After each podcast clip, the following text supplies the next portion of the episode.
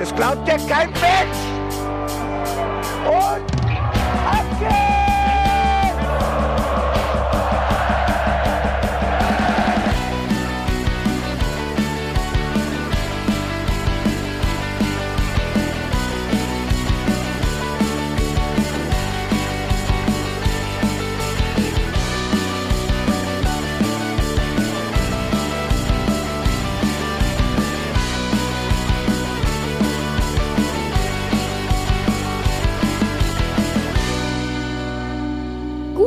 Lieben, es ist wieder Sonntag, das heißt, es ist wieder Zeit für den Hinterhofsänger-Talk. Ich freue mich, dass ihr dabei seid und wir sprechen heute über das Auswärtsspiel gegen die TSG Hoffenheim. Mein Name ist Felicitas Boos und wie ihr wisst, habe ich nur die Besten an meiner Seite. Ich freue mich, dass er heute wieder da ist. Hallo Bene. Gute. Und der Janni sitzt hier auch. Ja, Champions League Platz, so ist es richtig, Freunde. So, da gehören wir hin, da will ich hin. Das ist unsere Bestimmung. Also ganz ehrlich, Champions League Platz, darunter geht auch nichts mehr. Das ist jetzt mein Anspruch an Mainz 05. Weniger kann ich nicht akzeptieren. Wenn jetzt permanent für den momentanen Punktestand die Hinrunde als Standard genommen wird, dann ist mein persönlicher Standard unsere Rückrunde. So, das habt ihr jetzt davon. Euer Problem. Habt ihr eigentlich mal überlegt, dass vielleicht jeder von uns für einen Punkt steht? Das heißt, wir sind prinzipiell immer drei Punkte dran. Ich dachte, wir sind mehr so der Drei-Punkte-Notfallplan für irgendwas und ich weiß nicht genau wofür. wow. Man merkt, die schön. Länderspielpause hat äh, uns allen gut getan, oder nicht? Ja, ich habe die äh, Länderspielpause mal am Strand verbracht. Ich habe Urlaub gemacht. Die kam mir so komplett zu Unzeit. Ich mag das so gar nicht, wenn gerade so mal Saisonstart war. Du hast dich wieder an den Rhythmus gewöhnt und dann wird dir einfach wieder so der Stecker gezogen. So, ich habe sie halt mal genutzt. Ich war noch nicht im Urlaub während Corona, aber ja, jetzt sitze ich hier sonnengebräunt, die Stimme erholt und habe noch ein bisschen Sand in der Ritze. Super, so muss das. Für mich kam die äh, Pause wirklich echt zum idealsten Zeitpunkt. Kommt sie jedes Jahr, weil wir haben an dem einen Wochenende, wo Länderspielpause ist, haben wir Hanheimer Kerb. So.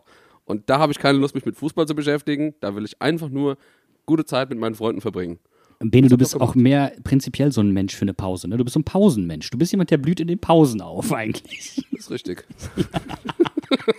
Ihr müsst den Bene mal in der Halbzeit erleben. Du, das, das ist schlimmer als ich beim, als ich während der Halbzeit. Das ist das, das blühende Leben. in der Halbzeit. Wenn im Spiel so. Äh. Und er blüht besonders auf, wenn er ein Eis bekommt. Aber nur vorm Spiel bist so das, was in der Gartenabteilung steht, so die, der Halbzeitblüher nur für 15 Minuten oder so mal alle zwei Wochen wenn, oder immer so Länderspielpausenblüher. Und in der ersten Halbzeit musst du ihn immer schön vorsichtig in die Sonne drehen, immer mitdrehen, ne? sonst wächst der Bart auch nicht. Wenn der stagniert, dann weißt du, es geht dem Bene nicht gut. Regelmäßig wässern. Absolut, am besten vor, also vorwiegend mit Schobbe oder Bier. Und äh, dann geht es dem Bene eigentlich gut, dann blüht er in der Halbzeit auf. Nicht vergessen, zwischendrin auch mal zu hydrieren, also mit antialkoholischen Sachen, weil. Stay hydrated, guys, stay hydrated. Ab und zu ja. auch mal düngen mit so einer Feuerwurst oder so. Ich sag euch, es ist einfach so geil, dass auch wieder die ganzen Sachen stattfinden. Jetzt dieses Wochenende war äh, im Nachbarort in Selsenkerb. Ich bin einfach aufgestanden, habe das Spiel geguckt, bin da hingegangen, im Trikot noch und es war so geil. Die Leute haben wieder Bock auf Mainz 05. Du kannst auf so eine Cap gehen und du redest den ganzen Abend nur über Mainz 05, weil, weil du das Trikot anhast und ich lieb's. Ich liebe es. Das war aber letztes Jahr in der Hinrunde auch so, aber da waren die Gespräche nur halb so erfreulich. Jeder kam zu mir, oh geil, die Mainz haben wieder gewonnen. Saugut, wie fandest du das Spiel? Ich lieb's. Ich, da, da geht mir einfach das Herz auf. Und das ist jetzt nicht so, äh, Hanheim-Selsen, wir haben ziemlich viele, habe ich schon ein paar Mal erzählt, viel, ziemlich viele Fans von anderen Mannschaften, aber die kommen auch alle und sagen, oh, geil, was ihr gerade in Mainz macht. Und das, das macht einfach Spaß. Ich dachte, du sagst jetzt ähm, Hanheim, Selzen, Hinterland-Derby oder sowas. Wir sind eine Spielvereinigung. Spielgemeinschaft. Also da gibt es keine Derbys mehr, außer in der Jugend, glaube ich.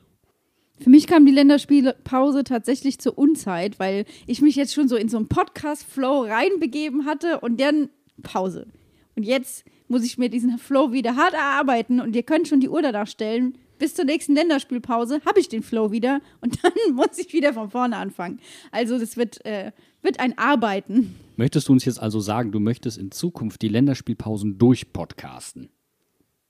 Weiß ich nicht. Ich glaube, ich musste an mir arbeiten. Und ich glaube, selbst wenn ich das wollte, wir sind immer noch bei einer Zweidrittelmehrheit von Leuten, die wahrscheinlich keinen Bock haben, in der Länderspielpause durchzupodcasten.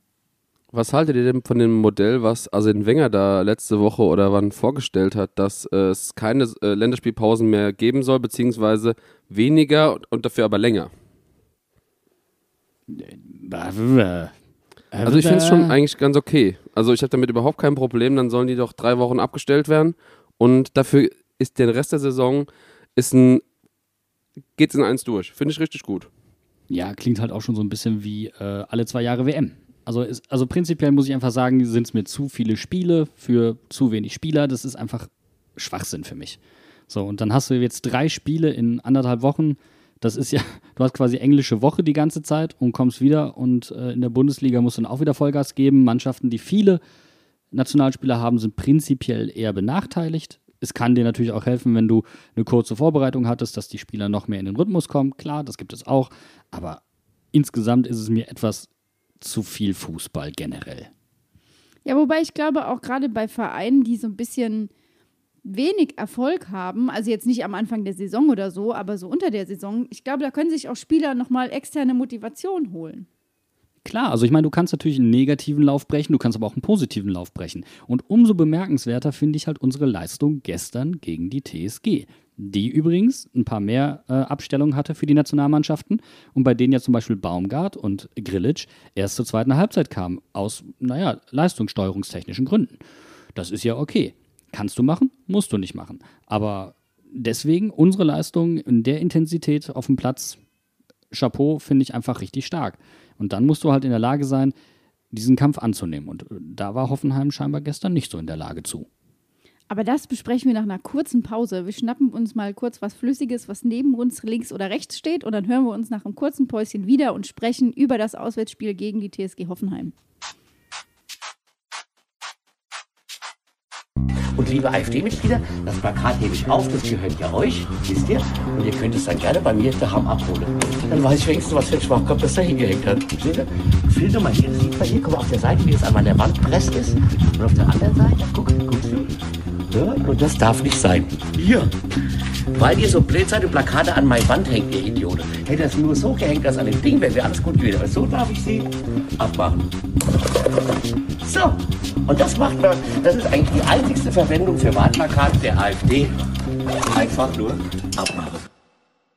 Das war das Wort zum Sonntag von Sven Hieronymus. Solltet ihr euch unbedingt auch nochmal auf Twitter oder auf Instagram reinziehen, dieses wunderbare Tutorial für das Abmontieren von falsch aufgehängten Wahlplakaten. Ist wichtig. Da muss man, da muss man drauf achten, dass da alles seine Richtigkeit hat. Und dass das rechtlich nicht anfechtbar ist. Ne? Also äh, einfach kaputt machen kann ja jeder, ist auch nicht toll. Wer schon mal irgendwo Plakate aufgestellt hat, knows the struggle is real. das ist wirklich. Also jetzt ohne die Leute von dieser äh, Partei da äh, zu verteidigen zu wollen, aber man kann mit dem Plakat auf, äh, aufhängen sehr viel falsch machen. Ist ja passiert. So ist es. Aber wir sitzen ja hier, weil wir eigentlich über das Auswärtsspiel reden wollen. Ich möchte heute mal ganz anders anfangen, als wir das sonst tun würden, denn wir, sonst würden wir an dieser Stelle ja über die Startelf reden. Ich habe aber in Vorbereitung auf die Sendung heute so eine kleine Presseschau gemacht und da habe ich so einen Subheadliner gefunden zum Spiel, den ich euch einfach gerne mal vorlesen möchte. Und zwar aus der Rhein-Neckar-Zeitung erschien gestern Abend um 17.51 Uhr.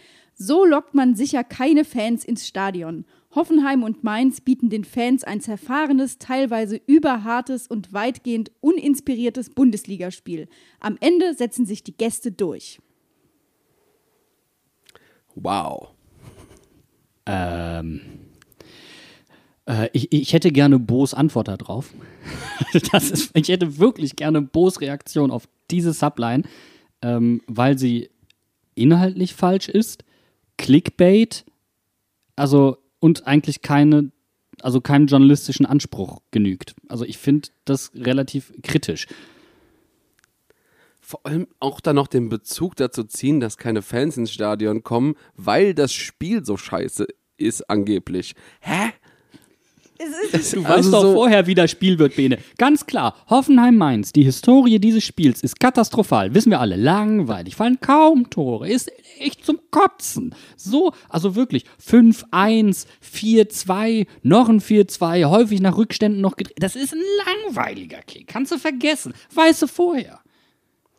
Also ich meine, waren ja nicht so viele Hoffenheimer da gestern. Die, die Historie hat ja auch gezeigt, Mainz gewinnt ganz gerne auswärts in der letzten Zeit in Hoffenheim. Vielleicht wussten die Leute das alle und dachten sich so, oh nee, das tue ich mir nicht an. Krieg ich nur auf die Fratz. so wie es manche Mainz 05-Fans gibt, die sagen, ach, wenn die Bayern kommen. Wobei, das wäre ja wieder ein Argument, aber trotzdem, wenn so die großen Mannschaften kommen, dann verlieren wir ja eh, muss ich nicht ins Stadion gehen, kann ich mir auch zu Hause angucken. Wenn die Mainzer nach Hoffenheim kommen, muss ich als TSG-Fan wirklich nicht ins Stadion gehen, verlieren wir eh.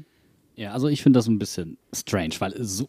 Okay, nehmen wir ein paar Worte raus, die zutreffen. Überhart, also teilweise überhart, dem stimme ich zu.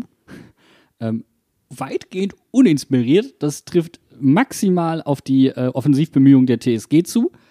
Ähm, und ein zerfahrenes Spiel, also bei aller Liebe, das war ein unfassbar ruhiger und souveräner Auftritt der Mainzer. Wer da ein zerfahrenes Spiel sieht, ich glaube, der kriegt auch Bluthochdruck an der roten Ampel. Nee, der hat wahrscheinlich parallel ähm, BVB gegen Leverkusen geguckt und sich gefragt, wo sind die ganzen Tore? Was ist da los? Da passiert ja gar nichts. Das ist voll langweilig, total uninspiriert. Total uninspiriert. Dieses Wort, ich bin ganz ehrlich, das ist, ich verstehe das nicht. Wie kann man denn eigentlich neutral anzugucken, das ist ganz okayes Spiel, denn so zerreißen? Das macht doch gar keinen Sinn, oder? Das ergibt einfach keinen Sinn. Vor allen Dingen, weil es sich dann später im Text überhaupt nicht mehr wieder- wiedergespiegelt hat. Also das war wirklich Clickbait. So, was, was läuft auf Social Media? Was sagen so ein paar Leute? Ach, die Frankfurter finden, das ist kein Spiel, das man angucken kann. Ja, dann schreiben wir das so rein. Das ist ein bisschen dünn. Aber wir können ja mal direkt so reinstarten, weil ich fand, es war ein extrem unaufgeregter Auftritt von unserer Mannschaft. Wieder mal. Schon, Also Ich genau- wollte gerade sagen, schon wieder. Es ist gut. Richtig. Es ist einfach schön. Es macht gerade Spaß, die, die, der Mannschaft zuzugucken, weil die einfach so fucking souverän ist. Ja, und als Podcast, da sitzt du dann da und denkst dir, ja, scheiße, Mann, ich will morgen darüber reden. Können wir eigentlich nach zehn Minuten lassen. So, ja, wir haben gewonnen, war ein gutes Spiel. Wir freuen uns auf nächste Woche. Tschüss. Macht's gut. Bis morgen. Äh, Weiter morgen, so. Genau, nächste Woche. genau, weiter so. Einfach weiter so. Das war übrigens, um aus dem Urlaub mal kurz was äh, loszuwerden, weiter so, weil das auch.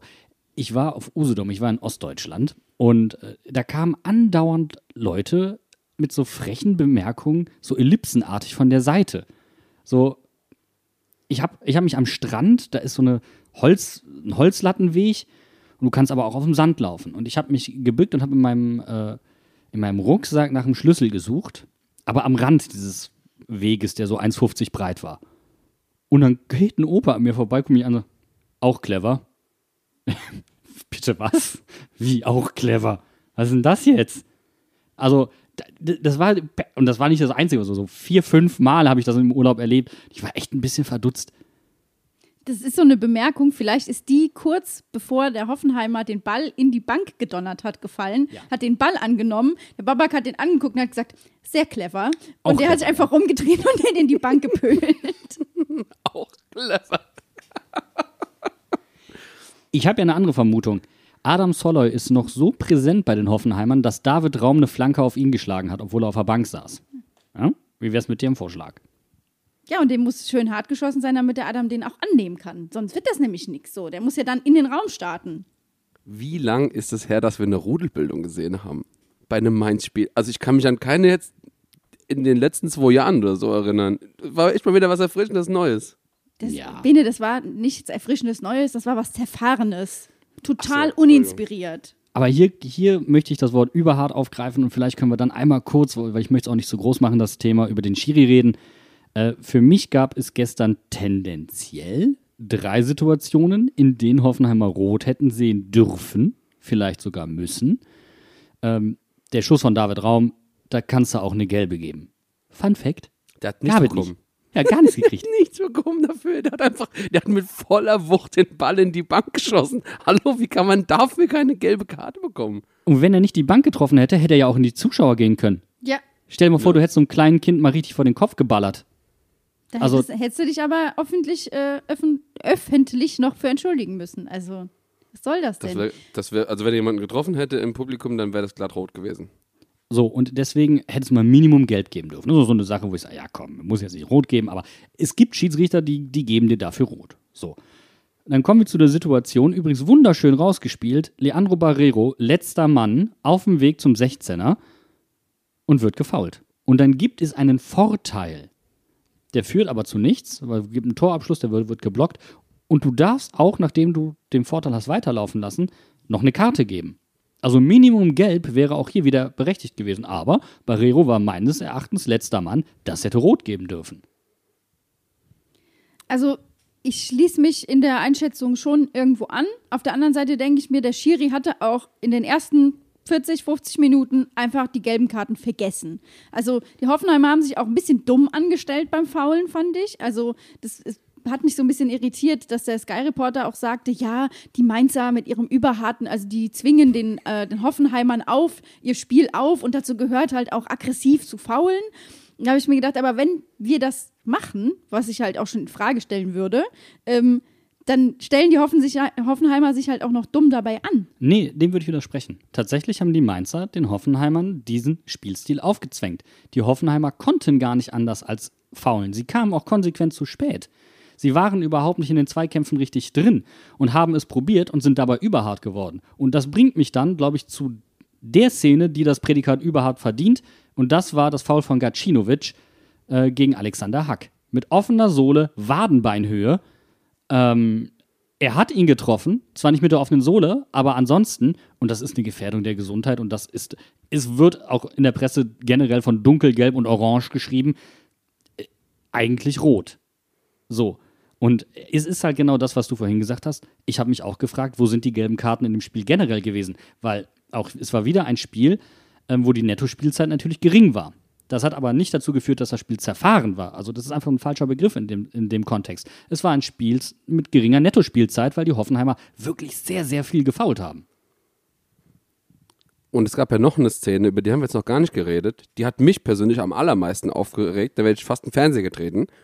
Ähm, Djanga wird im Mittelfeld gefoult, äh, irgendwo äh, um, um die Mittellinie. Ähm, aus diesem Foul geht der Ball aber zu einem Spieler von uns und wir kontern. Und Johnny steht quasi komplett blank, kriegt nur noch, also der hat, glaube ich, der Pass äh, ist schon äh, losgegangen und dann pfeift der Schiedsrichter ab. Dann denke ich mir so, hä, das war jetzt gerade genau die Situation wie, wie vorher, äh, aber jetzt lässt er auf einmal den, ma- macht der Pfeifer den Vorteil ab und dann gibt er gelb. Und ich denke mir so, das war die erste gelbe Karte in dem Spiel. Dafür hättest du das Spiel jetzt nicht ähm, unterbrechen müssen. Die gelbe Karte kann man auch hinterher noch geben. Ähm, Also- tatsächlich war es abseits und er hat dann noch gelb gegeben. Also es war abseits, war definitiv. abseits? Ja, es war definitiv abseits. Nicht Johnny stand im Abseits, sondern äh, wer wäre dann durchgegangen? Äh, Wittmer, ich weiß es nicht mehr genau. Jemand auf Außen wäre durch gewesen. Äh, oder Unisivo, äh, ja doch, Unisivo müsste es gewesen sein, äh, stand dann im Abseits. Also deswegen. Und dann hat es gelb gegeben, nachträglich. Genau. War ein bisschen unübersichtlich, die so Szene, nett aber es war schon korrekt gehandhabt. Ja, aber das ist halt, also es war vielleicht die Leistung des Schiedsrichters, die ein bisschen zu dieser zerfahrenen Einschätzung gepasst hat, aber eigentlich war das ein sehr ruhiger Auftritt von uns und trotz dieser Härte halt so ruhig. Und das finde ich halt so bezeichnend. Egal wie hart, egal wie intensiv das Spiel ist, wir agieren nicht kopflos. Nee, da ruht jeder in sich, weiß, was er zu tun hat, läuft sich die Hacken wund und wir gewinnen. Das ist so aktuell mein Eindruck von unserem Spiel. Was mir insgesamt aber noch aufgefallen ist, ich habe mir wieder einige Zusammenschnitte angeguckt und dann das Spiel auch nochmal in Gänze. Jeder Zusammenschnitt erhöhte die Gefährlichkeit der Hoffenheimer. also ich glaube, man muss auch einmal sagen, und das trägt dann auch zu diesem souveränen Auftritt bei, Hoffenheim hatte keinen einzigen Schuss aufs Tor. Also knapp daneben. Sie haben einmal aus einer Flanke heraus zufällig den Pfosten getroffen, aber das zählt nicht als Schuss aufs Tor. Es gab keinen direkten Torschuss. Pass mal auf, ich habe eine geile Statistik dazu. Das ist jetzt nicht eine Entwicklung, die irgendwie aus dem Nichts kommt. Diese Saison gab es nur sechs Schüsse aufs Tor von Robin Zentner und zwei davon waren von Bochum, äh, die ein Tor wurden. Sechs Schüsse. 13 Prozent aller Schüsse gehen nur überhaupt aufs Tor aktuell. Das ist richtig geil, wa- was da verteidigungsmäßig bei uns gerade läuft. Das ist richtig gut. Ja, und es ist ja auch klar, dass dann Robin Zentner davon profitiert, der, ich weiß ist, auf Platz 3 ist mit drei weißen Westen hintereinander. Also, ne? Wir, hat ja, wir haben ja einfach schon wieder zu Null gewonnen. Das ist halt auch was, was wir in Mainz ja gar nicht mehr so gewohnt sind. Und es gibt eine Entwicklung. Robin Zentner spielt jetzt mehr mit dem Fuß und wird mehr zum Mitspielen animiert. Und wenn möglich, eröffnen wir das Spiel kurz. Und dann spielt man auf den entgegenkommenden Achter, der im Halbraum entgegenkommt. Und der legt dann entweder auf den Halbverteidiger ab oder auf den Außenverteidiger. Oder er kann selbst aufdrehen und dann wird der direkte Weg in die Tiefe gesucht. Und das hat gestern teilweise so gut geklappt. Und die Szene, als ähm, Musa auf Djanga spielt, der den Ball mit der Ferse weiterleitet, Johnny, der den Ball einfach ablegt und Djanga, der den Ball dann in die Tiefe spielt auf Barrero, der ja dann als letzter Mann gefault wird. Wer, wer sagt, dass das uninspiriert war, dann kann ich ihn leider nicht ernst nehmen, weil das ist eigentlich herausragend gespielt, auch auf technischem Niveau. Und das Schöne ist, dass dem halt einfach Prinzipien zugrunde liegen. Zum einen das Prinzip, dass wir schnell den Ball in die Tiefe suchen und notfalls dann halt auch hoch. Und bei Ballverlust gehen wir halt auf die zweiten Bälle und gehen direkt nach. Und die Notlösung ist dann, wenn wir diesen Ball auf den Achter nicht spielen können oder wenn wir auf den Außenverteidiger nicht ablegen können, wie auch immer, dann wird er halt lang und hoch gespielt. Und notfalls auch schon beim Torwart. Und das, das Prinzip, das dahinter steht, ist, wir gucken dann, dass wir Überzahl in der Tiefe schaffen. Also schnell in die Tiefe kommen, Überzahl in der Tiefe schaffen und das setzen wir einfach brutalst gut um. Und dann halt eben die Bereitschaft zu haben, hinterher zu gehen, falls der Ball nicht ankommt. Das Risiko, können, du kannst dieses Risiko halt nur spielen, wenn du hinterher absicherst und probierst nachzugehen. Und das ist halt das Schöne. Meistens ist es Chor, der entgegenkommt und dann geht Barrero tief. Und da ist mir eine Szene aufgefallen. Die fand ich Weltklasse. Als Musa, und es ist wieder die gleiche Szene, die ich jetzt gerade beschrieben habe. Wenn ihr die Chance habt, guckt euch diese Chance nochmal an, ähm, wo dann Barrero als letzter Mann gefault wird. Sobald Musa als Halbverteidiger den Ball auf Djanga spielt, sprintet Barrero in die Tiefe. Und das gibt es mehrmals. Also das Prinzip, dass der ballferne Achter, das heißt der nicht entgegenkommende, der breit steht, in die Tiefe geht, ist klar abgesprochen. Und deswegen kam Barrero auch zu ein paar Torchancen, die leider nicht so gut funktioniert haben. Aber in welchem Tempo der diesen Diagonallauf in die, wirklich in die Spitze macht und deswegen die Überzahl in der Tiefe generiert, unfassbar gut. Barrero gestern insgesamt ein sehr, sehr guter Auftritt. Immer manchmal noch so ein bisschen wild, aber ich, ich habe einfach wirklich Freude an ihm. Ich fand auch gut, du hast, äh, du hast es eben gerade gesagt, dieses Draufgehen nach einem Ballverlust oder wenn mal was nicht so funktioniert. Und genau so ist es 1-0 entstanden. Genau so ist es entstanden. Du hast Wittmer und äh, noch äh, irgendjemand, der, die auf den Ball gehen, auf Brün Larsen. Ähm, der macht dann, spielt dann einen super unkontrollierten Ball und auf einmal ist Chor halt durch. Querlegen, ne? Querlegen im Zentrum. Absolut tödlich. Vor allen Dingen bei uns ist es tödlich, weil wir dann das Risiko nehmen. Und eigentlich war der Pass von Chor auf, auf Burkhardt eher suboptimal. Und das war gestern übrigens die Passqualität von Chor. Er war an beiden Toren direkt beteiligt. Muss man dazu sagen. Aber die Passqualität insgesamt von Chor hat mich gestern nicht so überzeugt. Aber vielleicht muss er noch ein bisschen in den Rhythmus kommen. Aber wie gesagt, an beiden Toren direkt beteiligt. Von ihm auch ein extrem starker, äh, starker Auftritt. Ja, und gerade dieses Tor ist, finde ich, so sinnbildlich, weil der Pass von Chor ist nicht super, super präzise. Johnny dreht sich, aber das trifft den Ball auch nicht richtig beim Abschluss. Wenn er den daneben schießt, würden sich alle aufregen und sagen, ey, was war das denn schon wieder für ein Gurkengedingse da vorne? Aber weil es reingeht, sind alle super happy. Also ich auch, weil ich bin ja bekennender Johnny Ultra und das, dieses Tor, endlich hat der Junge für uns in der Bundesliga getroffen diese Saison. Es, es wurde einfach Zeit. Nach dem Pokal musste endlich mal ein Tor von Johnny kommen. Stimme ich zu 100% zu. Das, und Drehschüsse sind ja seine Spezialität. War so ein bisschen Bayern-esk. Da siehst du, was, was, passiert, wenn du den Ball mal richtig trifft. Aber wenn man es böse ausdrücken möchte, schlechter kannst du ein Tor nicht schießen. Aber es war schön. Wisst ihr, was, was eine lustige Statistik dazu ist? Johnny trifft nur zum 1-0. Vielleicht müssen wir unser, äh, unser Ding umändern. Der hat viermal getroffen, viermal zum 1-0. Vielleicht müssen wir unsere These, Johnny trifft nur gegen die Großen, umändern in Johnny trifft nur zum 1-0. Ist es immer noch eine These. Und eine These, These zu Johnny ist prinzipiell erstmal eine gute These, weil das heißt, dass er spielt. Und das freut mich unfassbar, dass er seine Spielzeit bekommt und er zahlt sie zurück. Jetzt wird er noch souveräner in den Einzelsituationen, vor allen Dingen in den 1 gegen 1 Situationen.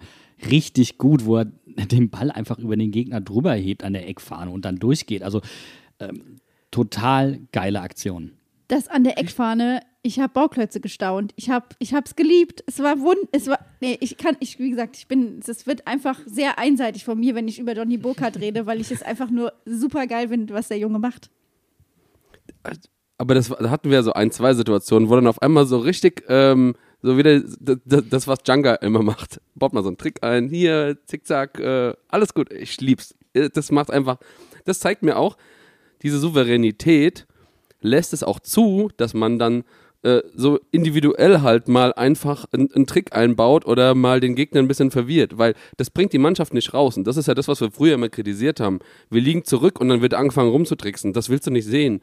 Aber wenn die Mannschaft so souverän ist, dann macht es einfach Spaß, dem zuzusehen. Und dann, dann dürfen die auch gerne individuell halt äh, sowas machen. Aber weil du gerade Djanga ansprichst. Also Chor und Barrero haben sind eigentlich, ja, man muss eigentlich das, sie sind eigentlich Sechser, aber eigentlich sind sie Achter, aber es ein unfassbar gut funktionierendes Mittelfeld. Aber man muss jemanden dazuzählen und du hast ihn gerade genannt und das ist nämlich Djanga. Und Djanga ist nämlich der dritte Mann in diesem Mittelfeld. Und was die drei da leisten, du siehst häufig nicht, was Djanga tut. Unfassbar stark. Und Chor und Barrero haben so extrem teilweise verschoben in Ballnähe. Wirklich brutal, da ging gar nichts mehr. Und was ich dann so unfassbar gut fand, die TSG brauchte dann schnelle Seitenwechsel. Und wie stark Lukoki dann antizipiert hat, wie stark dann Wittmer antizipiert hat, die aus der, aus der Kette rausschieben. Und dann kommt das, was du vorhin gesagt hast, Bene, wie gut wir defensiv sind, die Abstände passen einfach. So, dass ohne Probleme jemand aus der Kette rausschieben kann und danach, die, Mann, die Mannschaft sieht das, schließt sich dementsprechend zusammen, gibt den Raum nicht preis. Unfassbar stark. Aber dann auch wird der häufig, und das ist ja eben der Punkt, wird der Ball in diesen Halbräumen defensiv erobert. Und das ist ja eben genau das. Ein Musa, ein Chair, die können nach vorne verteidigen, hinter ihnen wird abgesichert, wird zugemacht. Das ist auch wieder ein Verdienst, je nachdem, wo es auf dem Feld stattfindet, ähm, der Sechser respektive Achter oder dann halt Chor. Und sie erobern den Ball und dann sofort die Tiefe gesucht. Knallhart, auf Verdeih und Verderb. Und am Anfang musste sich Karim noch so ein klein wenig darauf einstellen. Und dann fing das an, dass Karim diesen Ball nach außen sich erlaufen hat und sich erarbeitet hat und in die Mitte gegangen ist. Und das hat mir auch unfassbar gut gefallen, wie Karim gestern bereit war, die Vorarbeit seiner Kollegen weiterzuleisten. Also das ist einfach toll. Also auch nicht nur defensiv, sondern auch offensiv die Vorarbeit seiner, seiner, seiner Hinterleute quasi weiterzuverwerten. Ich habe da auch nochmal eine Zahl dazu, äh, jetzt nicht zu Karim, aber zu Djanga. Djanga hat einfach gestern 86% gewonnene Zweikämpfe. Alter, was ist da, was ist da los? Der Was ist da los? Aber das ist, ich, findet ihr das nicht auch gerade super unheimlich? Weil alles, worüber wir reden, ist total positiv. Und ich muss auch zum Beispiel gestern sagen, ähm, nachdem sich Musa ja unglücklich verletzt hat und ausgewechselt werden musste und Haki reinkam, Haki hat jetzt nicht so den brillanten Job gemacht, den Musa immer macht, aber er hat, es hat ja trotzdem auch super funktioniert, weil es einfach auch von der Abwehrleistung her ein super Verhalten ist, was die Jungs an den Tag legen, dass sich da jeder einfinden kann und es einfach funktioniert, das klickt. Ja, aber du kannst auch nicht erwarten, dass es eine brillante Leistung ist. Du musst ja überlegen, der, der Junge, das ist eine echt undankbare oder sagen wir anders, eine sehr anspruchsvolle Aufgabe, der Backup für ein funktionierendes Defensivkonstrukt zu sein. Wenn du reinkommst, musst du funktionieren und dafür hat das gut gemacht. Fertig. Er hat okay gemacht. Und was kann ich denn jetzt mehr erwarten? Er hat ja keine Spielpraxis in dem Sinne.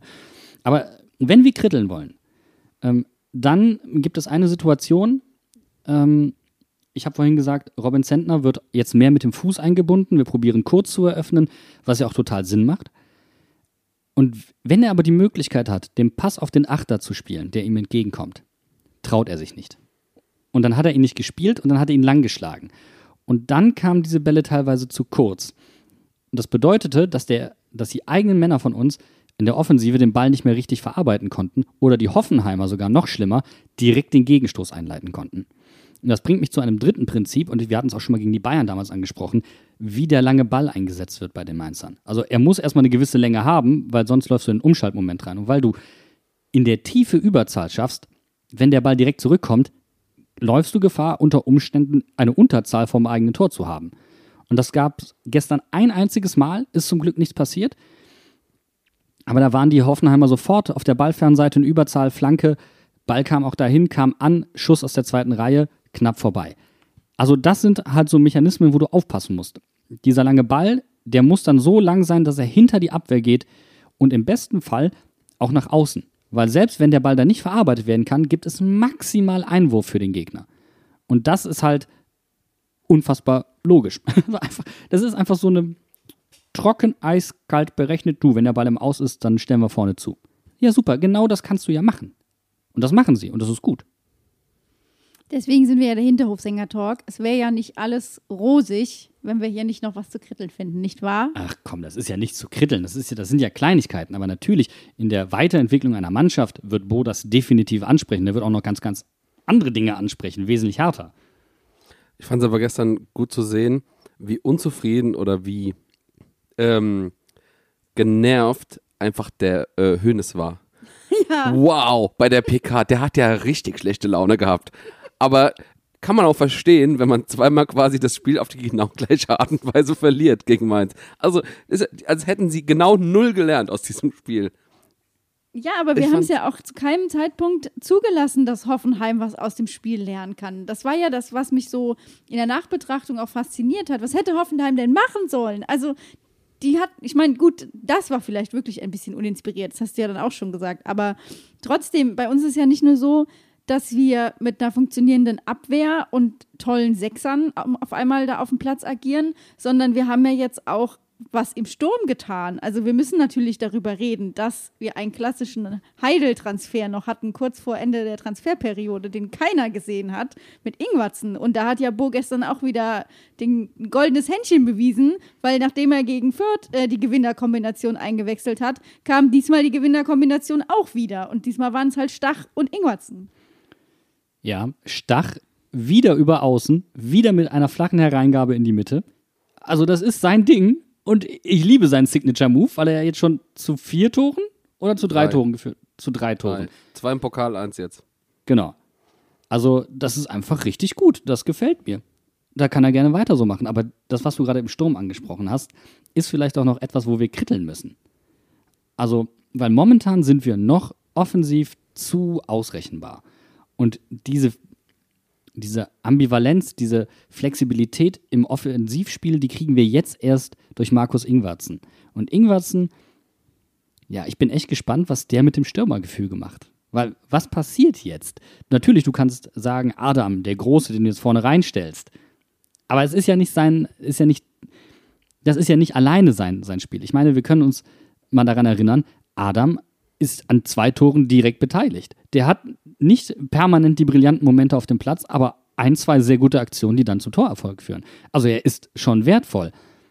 Aber er muss halt dosiert eingesetzt werden. Und ich bin gespannt, wie Ingwarzen jetzt in dieses Gefüge passt.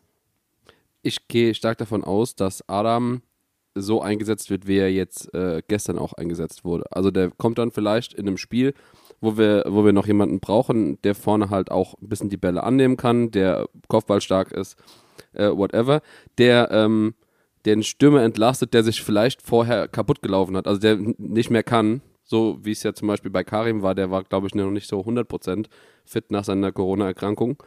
Ähm, und ich denke, die anderen drei werden dann die Startelf unter sich ausmachen. Ähm, und das wird dann auch wieder schön vom Gegner abhängig gemacht, äh, wen man dann bringen kann. Wobei Burkhardt ist gesetzt, oder? Ich meine, da können wir uns drauf einigen. Johnny, Johnny ist gesetzt. Wenn nicht, werde ich sauer. Er ist schon ein Aber- bisschen das Gesicht von Mainz 05 aktuell, deswegen ähm, im Aus, aus Ausnahmefall Marketinggründen vielleicht mal, ja. Startelf. Aus Marketinggründen hätten wir Fastnacht verpflichtet. Fertig. Also das ist für mich nicht das, das Totschlagargument. Wobei ich mich natürlich frage, ist Ingwatzen vielleicht doch potenziell eine Gefahr für die Stammplatzgarantie für Johnny Burkhardt? Bestimmt, also das glaube ich schon, aber jetzt aus Marketinggründen Fastnacht. Kurzer Einwurf noch dazu. Also mehr Marketing geht auch nicht. Ingwertsen mit der Nummer Nummer 11, erstes Tor nach 78 Minuten in der 77. Minute. Also das, da, da war auch ein goldenes Marketinghändchen wieder unterwegs. Ähm, ja, würde ich dir vielleicht auch zustimmen. Trotzdem glaube ich, dass das gut tut. Weil ich glaube nämlich, dass gerade im Sturm vorne, wir haben ja immer gesagt, wir brauchen noch einen Stürmer. Das heißt aber auch, dass alle, die da vorne bis jetzt gespielt haben, die gesetzt sind oder die sich halt zeigen wollen, die müssen jetzt mitziehen. Das heißt, da kann auch ein gesunder Konkurrenzkampf entstehen, den ich als Fan gerne sehen will, wenn daraus Tore entstehen. Wenn nicht, dann bin ich sauer. Aber Dann lass doch mal kurz zusammenfassen, welche Rollen unsere Stürmer denn einnehmen. Also wir haben schon gesagt, Adam, jemand, der entgegenkommt, äh, der Bälle festmachen kann, ähm, der jetzt weniger in Laufduelle geht, der auch ein Zielspieler vorne drin sein kann. So. Karim, das Äquivalent, der extrem stark im 1 gegen 1 ist, extrem stark und auch einen guten Abschluss haben kann. Und auch ja, diese Zielspieler-Mentalität nicht ganz so wie Adam mitbringt, aber auch in Teilen. Aber sehr viel körperlicher. Ja, vielleicht nicht sehr, sehr viel körperlicher, ich glaube einfach etwas fitter, weil jünger. So, Ja, so gut, würde ich es mal das- beschreiben. Ja, na, du, ja, du hast schon recht. Aber ähm, im Endeffekt äh, habe ich das Gefühl, dass er auch den, den Kontakt zum Gegner sucht, den Abstand macht. Ähm, also, dass er, äh, dass er halt, sein, sein Spielstil ist sehr nah am Gegner. Ja, das kann man, kann man so sagen. Ich glaube, bei Adam ist es auch noch relativ nah am Gegner. Aber äh, Johnny ist dann schon interessanter. Also Johnny ist natürlich jemand, der in die Tiefe geht, der ähm, häufig zum Abschluss kommt, jemand, der auch seine Qualitäten im 1 gegen 1 hat, der aber mehr über die spielerischen Qualitäten kommt. Ich glaube, das ist der große Unterschied von ihm im Vergleich zu Adam. Wobei Adam zum Beispiel natürlich auch hin und wieder sehr gute Aktionen hat, gerade in der Box mit seiner Erfahrung mal einen Ball durchlässt, mal die Hacke benutzt, wenn, wenn alle denken, was tut er da, oder den lupft und alle denken, er hat sich angeschossen. Also das, das ist Wahnsinn. Spannend finde ich dann zu gucken, wo sich in dem Gefüge Ingwertsen eben einfindet. Also als der Transfer verkündet wurde, haben wir ja, oder zumindest ich, erstmal gestutzt, weil er ja nicht als klassischer Neuner auch bekannt ist, hat aber ja wohl Neuner auch schon gespielt. Und er hat ja gestern auch genau das gemacht, was wir ja brauchen. Wir brauchen jemanden, der aus der zweiten Reihe einfach mal draufzimmert und wo der Ball dann auch tatsächlich reingeht. Genau. Knochen, trocken, flach. Es war so ein klassisches Knipsertor. Das, was wir die ganze Zeit vermisst haben. Und schön, dass es jetzt schon funktioniert hat. Das ist natürlich gar keine Garantie, dass es jetzt genauso weitergeht. Aber es war natürlich schon, Achtung, Wortspielgarantie, Ingwahnsinn. Ingwahnsinn in Hoffenheim. Ich werde nicht mehr. Die Wortspiele überschlagen sich hier noch und nöcher. Das wäre die passende Übers Überschrift gewesen. Ingwahnsinn nach 78 Sekunden.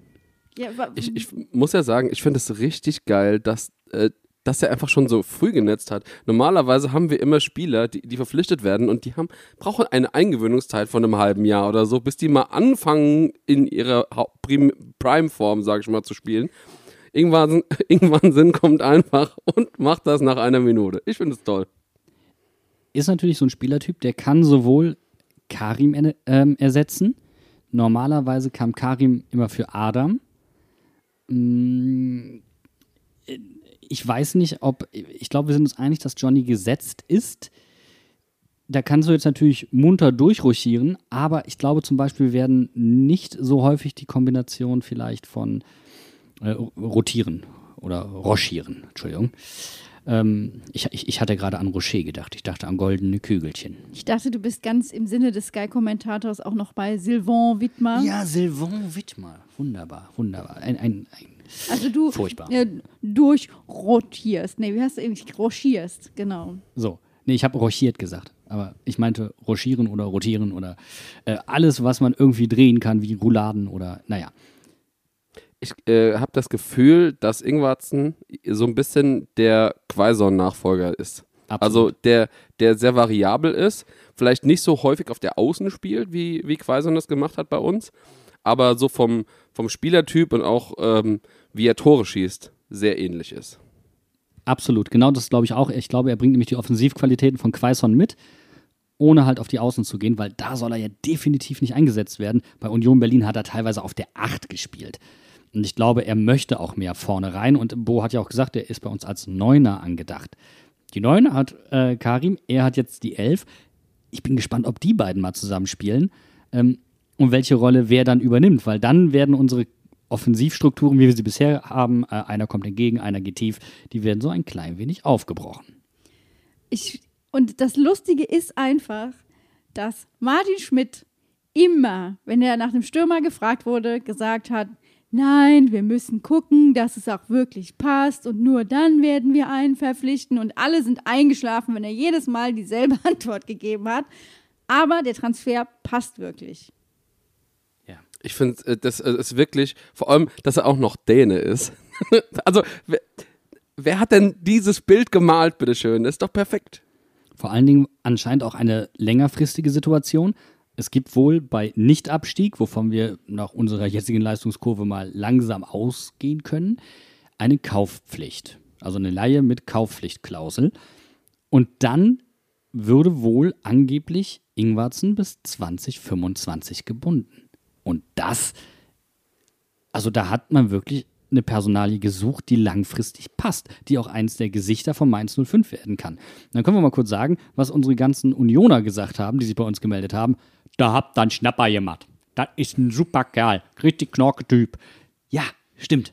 Megatyp und ich freue mich jetzt schon wahnsinnig. Und ich habe mich gestern dementsprechend auch hysterisch gefreut, als er getroffen hat. Darf ich mal ganz kurz sagen, er hat den besten Spitznamen aller Zeiten. Alle nur so, oh geil, Inge nach Mainz. Und er tut Inge Dinge. Ja. Er tut Inge Dinge und schenkt ein. Ich freue mich, diesen Namen am Samstag gegen ähm, Freiburg so laut zu rufen, wie ich kann. Und Inge? das werden wir tun. Inge ist, Inge! Mach den doch ein! Inge ist doch eigentlich auch so eine reuhessische Barfrau und Inge schenkt ein. Inge ist nur am Einschenken. Die ganze Zeit. Gute Mische. Ich freue mich drauf. Und noch ein Schobbe und noch ein Türchen und noch ein Schobbe. Lässt sich nicht allein, die Inge. Schenkt den Freiburgern schön einen ein. Allerdings gab es gestern auch eine traurige Situation, über die wir reden müssen, ähm, die mir auch persönlich ein bisschen wehgetan hat und die ich auch ähm, nicht so witzig fand. Jason Lee hat die Haare ab. What did he do? Das sieht so scheiße aus. Er war Diese ja, Haare waren so toll, die sind im Wind geweht. Ach, das war ganz toll. ich glaube, Mann. Bene, er war ja auf äh, Reise mit der Nationalmannschaft und dementsprechend in der Heimat. Vielleicht hat er da endlich mal Zeit gefunden, seinen Stammfriseur zu treffen und dachte sich, wenn nicht jetzt, wann dann? Wenn ich das nächste Mal komme, sind sie wieder schulterlang. Vielleicht lässt er ja wieder wachsen. Ich fand hier lange Haare auch. Äh, ah, ich, ich dachte erst, wen wechseln wir da ein? Wer, wer, wer ist das? Wer, wer, wer kenne ich nicht, die Haare? Und dann, ja, Jason Lee. Schade, schade, schade. Ja, er macht das so vielleicht nach dem Corona-Haarprinzip, wie wir das alle gemacht haben. So, ähm, du gehst drei Monate nicht zum Friseur und dann, wenn du dann da bist, dann wird aber radikal kurz geschnitten, weil dann bist du ja drei Monate, weiß ja nicht, was in drei Monaten ist, ob du dann wieder zum Friseur kannst. Aber es gibt noch so ein Prinzip. Spieler wechseln hier hin und haben auf einmal einen Hutschnitt. Also so ein, diese Hutlinie und darunter ist abrasiert. Sie kommen mit normalen Frisuren hier an und kriegen auf einmal die Seiten rasiert. Also als Beispiel Silvan Widmer, Kilian, Stöger, die sahen alle sehr human aus, als sie kamen und sind auf einmal radikalisiert worden. Es gibt einfach bei Mainz 05 keinen dazwischen. Entweder du hast die lange Mähne wie Robin Zentner und Adam Soloy oder du hast den Hutschnitt. Und wo sollte sich Jason Lee da auch einf- einfinden? Da musste eine Lösung her. Das konnte so nicht weitergehen. Tut mir leid, Bene, aber nee. Ist das vielleicht irgendwie so ein, so ein Einstellungsritual? So die Haare müssen ab? So einfach mal die Seiten rasieren. So, hier singt keiner, das können wir alle nicht, da wird rasiert. Ich, Stellt also, euch mal vor, wie geil es ausgesehen hätte, wenn Jason Lee die Haare lang hätte und trotzdem die Seiten rasiert hätte. Wow. So, so, so Vikings-mäßig, weißt du? Wie, wie in der Serie. So einfach mal so eine komplette Seite ab und dann aber schön einen Zopf draus gebaut. Und dann aber auch bitte so ein Schnorres. Also man braucht auch so ein Bart dazu, weißt du? Ohne Schnorro geht gar nichts. Das ist, das ist dein das das Lebensmotto. Problem, Bene. Bene, vielleicht war das das Ausschlusskriterium für die Frisur. ist, ist nur so eine Idee. Der, der Bo hat sich mit ihm mal im Einzelgespräch hingesetzt und hat gesagt: Also, Jung, ohne Schnorris geht es nicht. Entweder oder. Entscheide dich. Ich finde, bei, bei Gesichtsbehaarung könnten unsere Spieler noch ein bisschen zulegen. Das ist mir alles zu getrimmt, zu gerade, zu glatt. Also ich, ich hätte gern noch den, den Signature-Schnorres. Du hättest gern so einen Quotienten wie hier im Podcast mit zwei von drei Bärten. Genau, sowas in der, in der Richtung. Auch mal den Wildwuchs. Einfach mal so, ach, wie hieß er damals noch? Der Seiler, der so einen ewig langen Bart hatte in der Bundesliga. Super. Einfach machen, einfach. Oder, oh, Tranquilo Banetta damals auch mit dem Pornobalken. Kannst halt mit so einem Pornobalken, ne, du darfst nichts versprechen, was du hinterher nicht halten kannst. Vielleicht verschreckt das den einen oder anderen. Wie die brasilianische Nationalmannschaft bei, wann war das? Bei der WM? 2004. Oh, war das nicht, war das nicht in, in Brasilien sogar die WM, wo wir Weltmeister wurden? Ja, genau Wo die da. alle diesen, und du hast, ähm, äh, wie, wie hieß der, Luis Gustavo, ähm, der, der genau so einen Oberlippenbart hat wie ich, wo es einfach nur scheiße aussieht. Nur ein Oberlippenbart. Ich habe jetzt gedacht, Bene, du spielst auf die Brasilianer 2004, 2008 an mit äh, Ronaldo und Ronaldinho. Das waren auch ganz heiße Frisuren. Ja, das waren ja Frisuren, aber wir reden ja über Bärte. Ja, Entschuldigung. Entschuldigung. Das ist ein Thema, bei dem kann ich nicht ganz so wirklich mitreden. Deswegen kommen wir mal zurück äh, zu den eigentlichen Tatsachen hier im Podcast. Bene, du hast eben ein sehr schönes Wortspiel gebraucht. Du hast nämlich vom Gesamtbild Mainz 05 gesprochen. Und zu diesem Bild gehört auch dazu, dass wir seit Rückrundenstart im Schnitt 1,95 Punkte machen. Platz äh, Platz, habe ich den Platz habe ich vergessen, Platz 5 in der Tabelle seit dem 21. Spieltag und saisonübergreifend ähm, und Tabellenplatz 4 mit 9 Punkten. Das ist das Gesamtbild Mainz 05. Kommt nach, dem Trau nach der Traumrückrunde jetzt die Traumhinrunde? Ich habe es ja gestern schon getwittert. Ganz ruhig, Freunde, ganz ruhig. Wir können immer noch die schlechteste Rückrunde aller Zeiten spielen. Wir wollen langfristiges Ziel in der Jahrestabelle Top 3 sein. Nur dieses Jahr, bitte. Okay. So bekloppt bin Nicht, niemand nicht in ich. der Saisontabelle, weil hinten raus passiert ja wieder irgendwas, alles egal. Aber dieses Jahr wird unser Jahr. Das wird das beste Jahr der Vereinsgeschichte. Das war bestimmt so ein, so ein Pep-Talk vom Don, der hat sich vor die Mannschaft gestellt und hat gesagt, so, also wir holen den DFB-Pokal und wir sind Dritter in der Jahrestabelle. Markiert euch schon mal das Ende der Hinrunde, beziehungsweise das Ende des Jahres. Bis dahin müsst ihr Feuer geben. Was ihr danach macht, 2022, total egal. Macht erstmal 21 zum legendärsten Jahr von Mainz 05.